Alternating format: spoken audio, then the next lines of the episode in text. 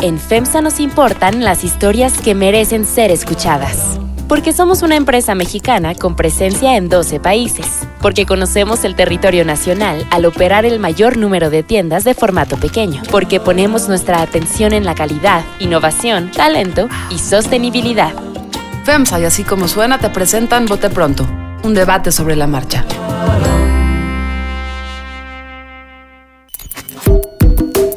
Bienvenidos a Bote Pronto. Estamos conversando este martes 12 de mayo del 2020, todavía en jornada de sana distancia, todavía cada quien en sus casas.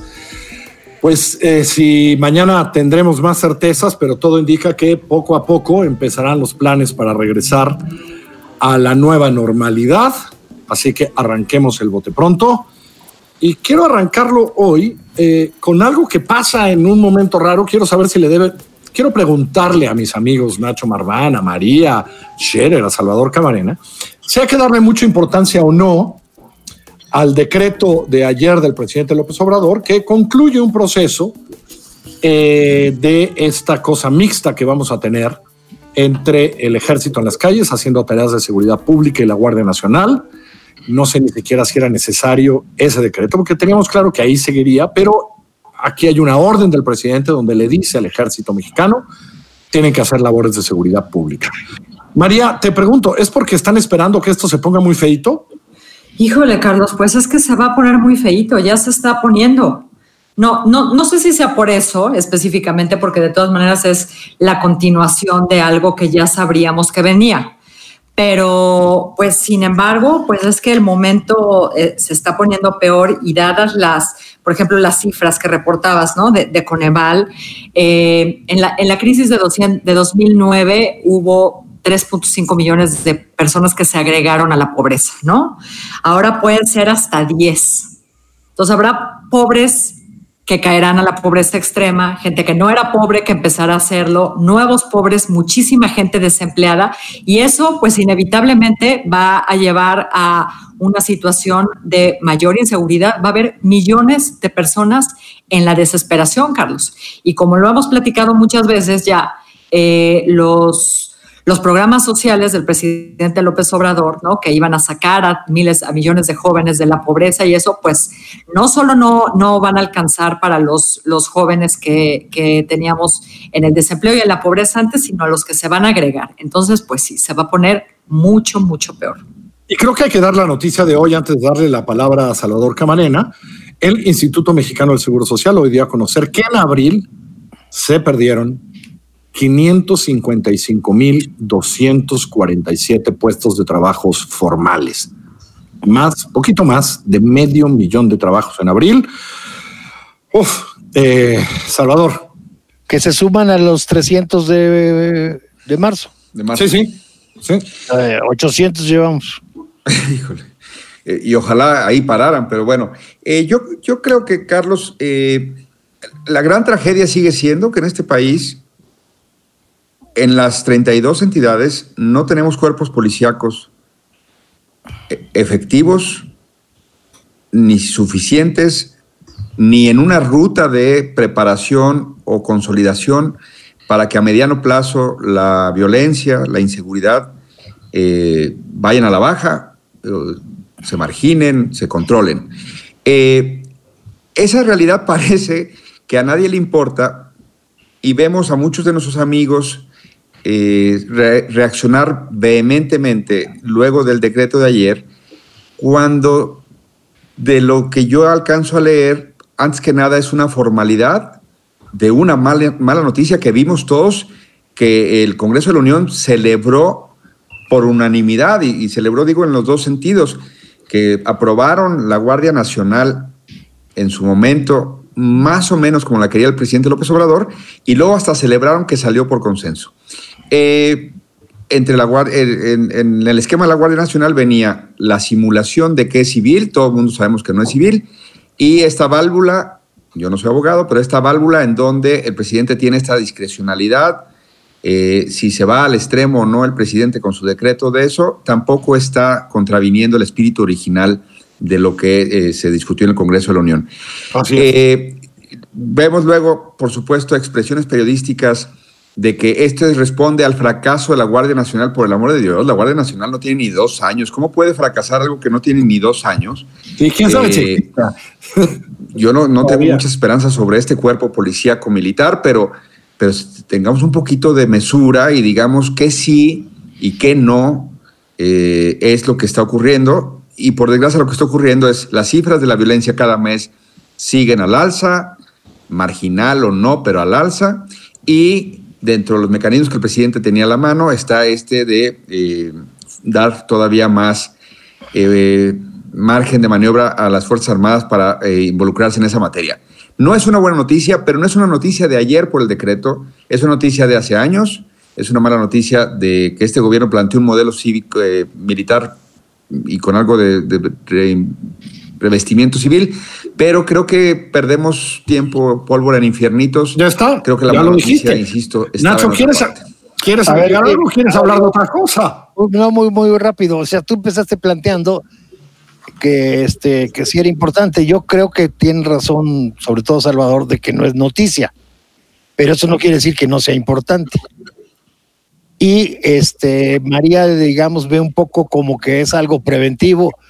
Yo creo que más bien, eh, si, si, bien es cierto, también tiene razón Salvador, que no estamos para medir ahorita el éxito o fracaso de la Guardia Nacional que está en proceso de construcción, sí lo que te refleja eh, el decreto es, digamos, que la situación este, sobre la situación, digamos, de violencia, inseguridad, particularmente homicidios, este, ha venido creciendo y, digamos, y es un eh, intento de reforzar esto. Y por último, creo que el decreto, si bien no tiene nada de novedoso, porque finalmente concreta un transitorio de la Constitución, este sí era necesario porque como que si lo revisas bien, digamos, plantea, plantea claramente la subordinación, digamos, de estos que se van a incorporar o que de esas tareas que tengan a la Secretaría de Seguridad y las condiciones, digamos, en que deberán cumplir ese, tipo de encomiendas. Entonces, bueno, a ver, habiendo pasado por esto, déjenme ir a la otra parte, la noticia de hoy, medio millón de empleos en abril, formales perdidos, imaginemos los, informales. El Coneval dice el crecimiento de la pobreza y de la pobreza laboral, es decir, los que tienen trabajo va a ser muy grande. CEPAL también dice hoy México va a ser de los que más, en donde más se va a aumentar la pobreza. Y al mismo tiempo, María, explícame por qué, pues más allá de conferencias de prensa diciendo todos los días cómo se va recorriendo el camino, no hay. Es decir, estamos atorados. Hemos hablado los últimos martes aquí. Nacho Marván siempre es el optimista que dice en algún momento esto va a cambiar, eh, va a haber otra cosa, pero no parece haber otra cosa. Más bien el anuncio del presidente hoy es, ya les vamos a decir cómo regresamos, eh, poco a poco y escalonadamente y a, lo que hoy llamó la nueva normalidad. Eh, no se ve por dónde, ¿no, María? En la parte económica, los números empiezan a ser muy desesperantes. No, no, no, no se ve tan, tan, no se ve por dónde y yo eh, pues reconozco que sí he ido perdiendo optimismo al, al, respecto, ¿no?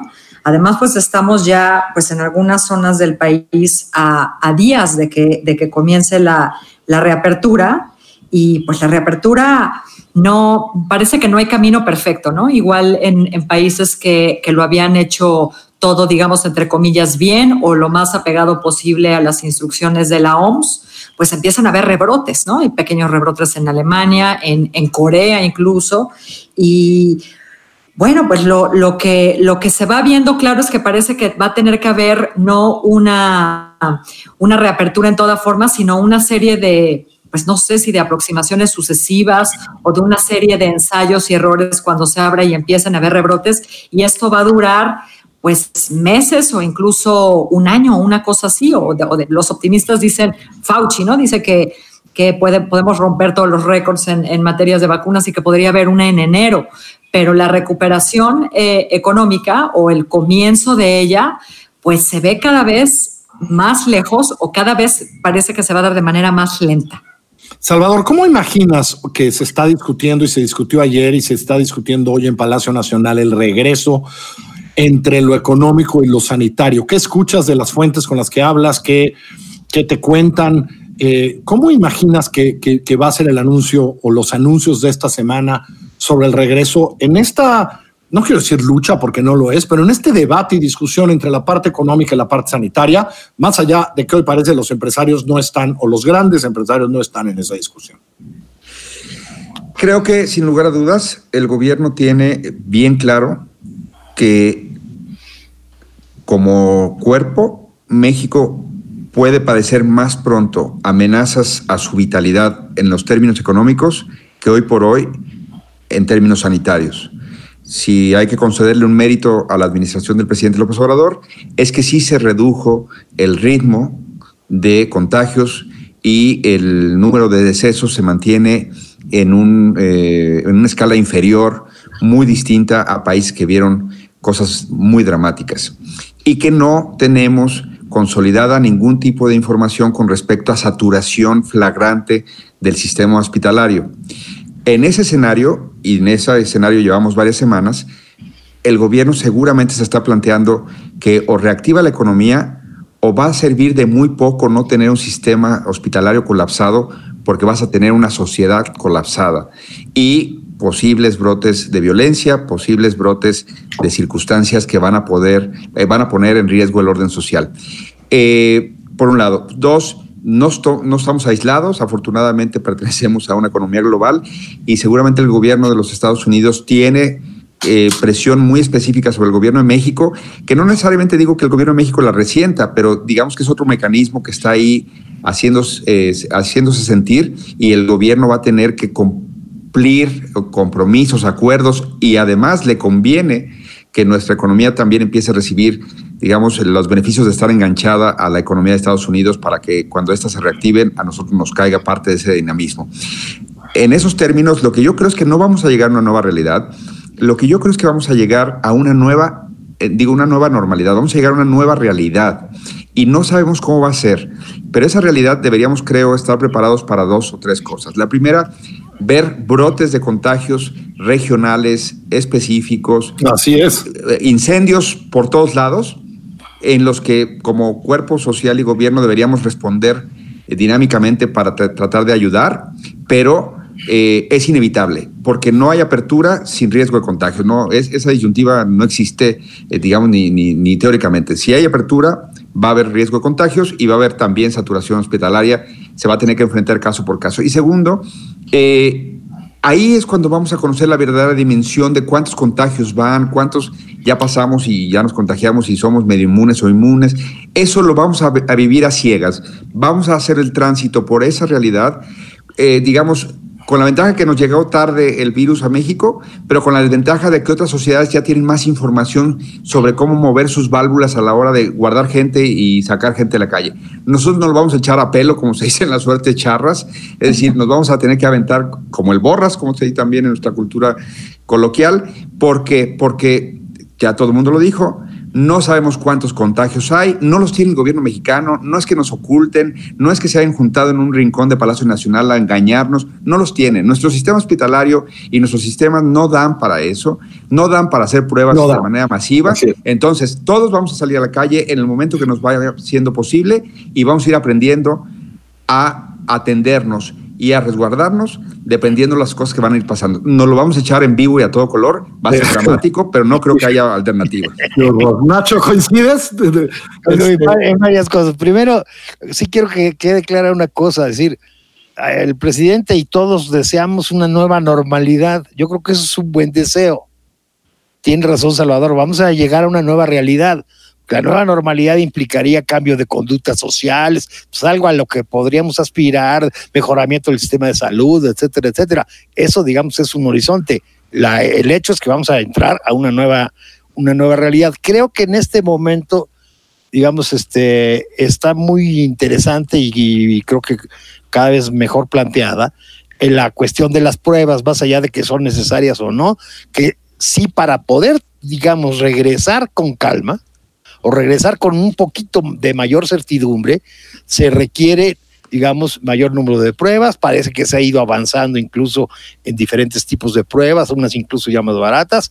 Entonces yo sí creo que el gobierno tendrá que en un momento dado explicar, digamos, el sector salud particularmente, hasta dónde puede responder a esta demanda o simple y sencillamente explicar ya más claramente por qué no puede, porque pues una cosa es en el inicio de la pandemia que todos entendimos pues que no eran tan precisas, etcétera, etcétera, para el regreso con mayor certidumbre posible, sin dejar un cierto grado de incertidumbre, creo que sí son, son importantes. Y quiero entrarle, digamos, a la, a la, a la cosa del, del, del, Coneval, que me pareció un estudio extraordinario. Bueno, primero sí. sí vale la pena destacar y recordar que a todos los que se desgarraron las vestiduras por la captura del Coneval, pues creo que le salió el tiro por la culata, ¿no? Creo que es un estudio serio, bien planteado, este, y en donde lo que más me llama la atención es un poco lo que hemos estado discutiendo, que es la de la, el incremento de la pobreza laboral. Es decir, habla el estudio del Coneval de 37 de pobreza laboral a 45, es decir, un incremento del 8%, que yo me atrevería a llamar, digamos, y de alguna manera lo insinúa el Coneval, como nuevos pobres. Y aquí el punto, digamos, de discusión se centra, digamos, en, en, en tres elementos, digamos, eh, muy, muy claros que han estado en, eh, en, la discusión todo el tiempo y que, este, que, que, que, son el centro de hasta dónde se puede llegar o qué, qué se puede adicionar o cómo se puede profundizar la respuesta a la crisis. ¿Cómo? La cuestión de la deuda, la cuestión de mayores estímulos fiscales dirigidos a empresas pequeñas y medianas y la cuestión de las cuotas obrero-patronales de seguridad social. Creo que es, es, es donde aterriza, digamos, el, el, el, el, Coneval diciendo claramente lo adicional que se puede hacer. Y que es donde ha dado la discusión. Sí, pero digo, sí, hoy lo escribía yo en la columna, pinta un, un, panorama bastante terrible. Esperemos que todavía a alguien se le estén ocurriendo esas cosas a partir de mayo y junio, porque si bajamos 555 mil en abril, no quiero ver el número de mayo, porque hay algunas empresas que todavía estaban resistiendo, menos resistirán, eh, y eso va a ser terrible. Y no me puedo ir ya de ningún bote pronto sin hacer la siguiente pregunta. María, ¿cómo durmió Manuel Barlet esta semana? Oye, pues... Y, el, ¿Cómo durmió el hijo de Manuel Barlet y Manuel Barlet? Pues sabes, Carlos, creo que duermen bien, ¿eh? Porque, pues porque se van acumulando eh, las denuncias y no pasa absolutamente nada. Eso sí, esa es inmunidad de rebaño.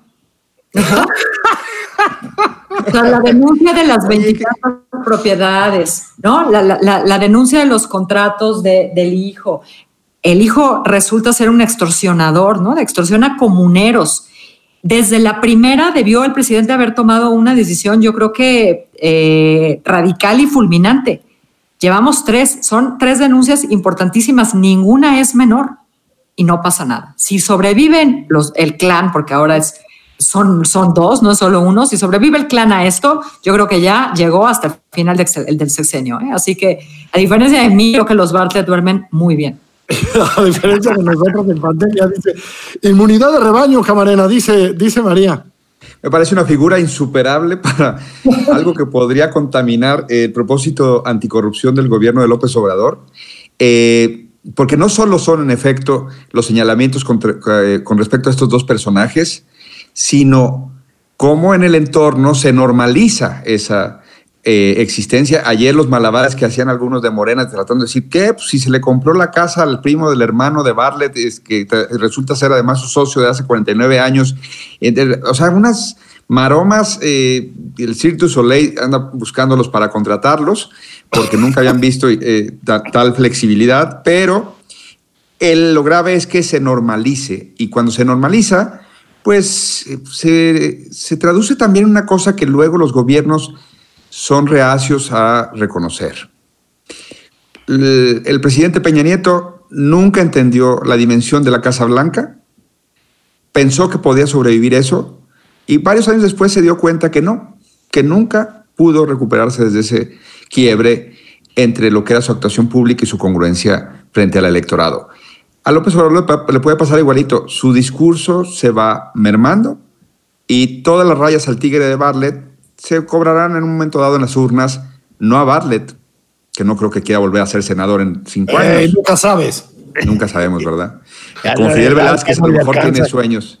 Pero sí al proyecto del presidente López Obrador. Eh, yo no tengo, eso es lo que no tengo claro, si de verdad eso es, trans, eso es transmitible o cuánto es transmitible. Nacho Marván. A ver, yo, este, Yo recuerdo mucho cuando íbamos a la Comisión Federal Electoral en, el- en la elección tan complicada del 88. Y cuando las cosas se ponían muy tensas y muy duras, el secretario de Gobernación que la presidía, de repente apretaba unos lápices y los empezaba a romper. Y ro- quebraba el lápiz. Ay, qué bonita figura. Y entonces no lo veo, sinceramente, ahorita no lo veo quebrando lápices. No conozco al hijo de, de Bartlett para saber qué tanto le preocupa o no le preocupa, porque además yo creo que la pelota está del lado del gobierno. O sea, si todo, ninguna denuncia ha acusado algo ilegal, ningún reportaje ha causado algo ilegal.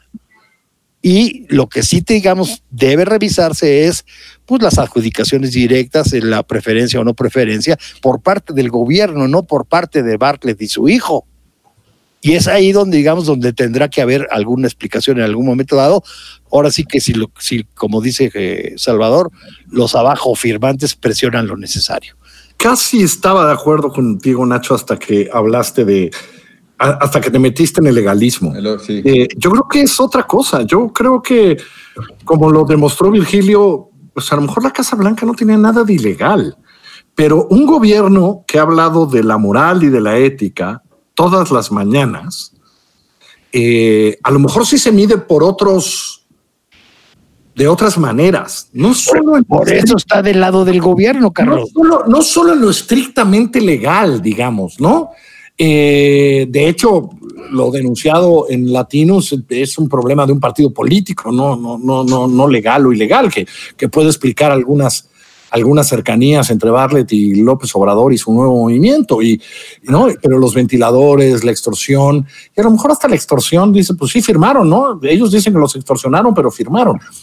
Me parece, no sé si es lo legal y en esos términos no me parece que es una decisión del gobierno, es una decisión del líder moral de ese movimiento si quiere tener esa persona trabajando con él. Por eso. Y lo simbólico, Carlos. O sea, Exacto. lo que tanto le gustan los símbolos, ¿no? Que el presidente electo despachara en esa casa. Sí, es- sí es muy fuerte. ¿eh? A Es ver, a ver, a ver. Eso de las casas de los presidentes electos está buenísimo, ¿eh? A ver. No, no, no está buenísimo. Salinas, es. Salinas, Salinas Sí, en Pero por eso Salinas es Salinas, Nacho. Espérame, eh, espérame, Eh, no, no, creo Por que eso- ahí no- pero déjame- por eso Salinas es Salinas y tiene la fama que digo- tiene, Nacho. Claro, espérate, espérate, espérate, a ver, Espérate. primero quiero aclarar el punto que señaló, que señaló Push, yo creo que y en el fondo inclusive estamos de acuerdo, no, no de legalidad o no. Por el lado de la legalidad, Bartlett debe estar tranquilo.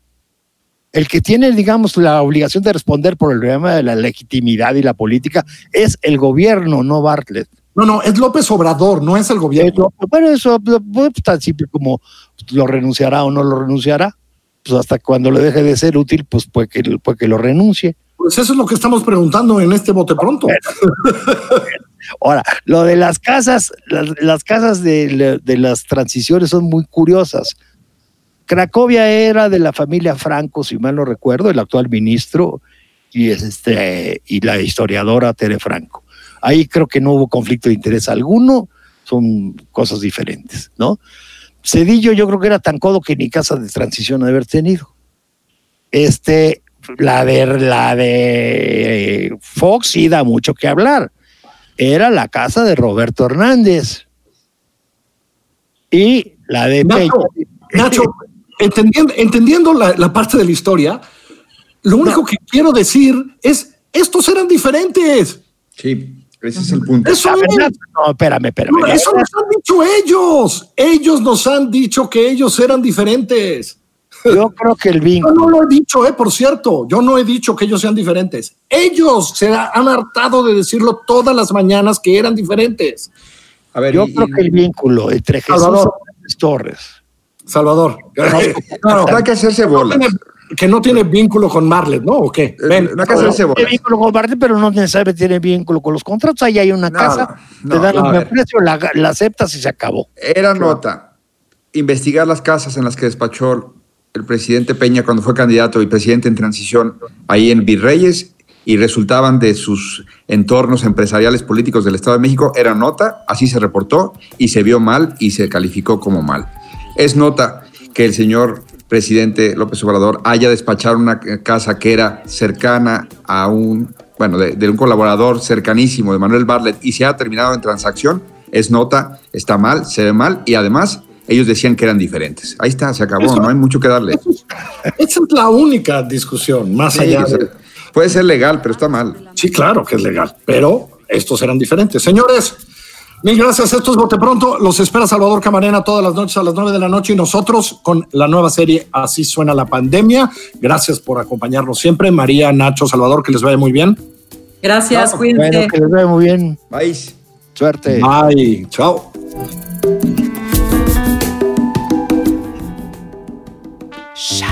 En FEMSA nos importan las historias que merecen ser escuchadas.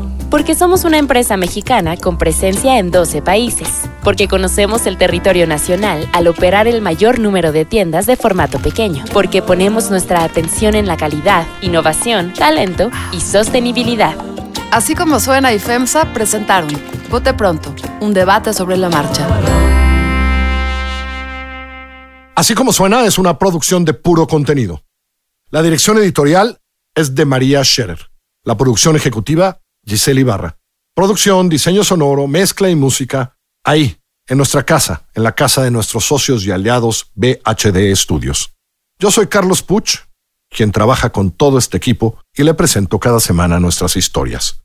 Estamos en así en Google Podcast, en iTunes Podcast, por supuesto en Spotify y siempre en Himalaya.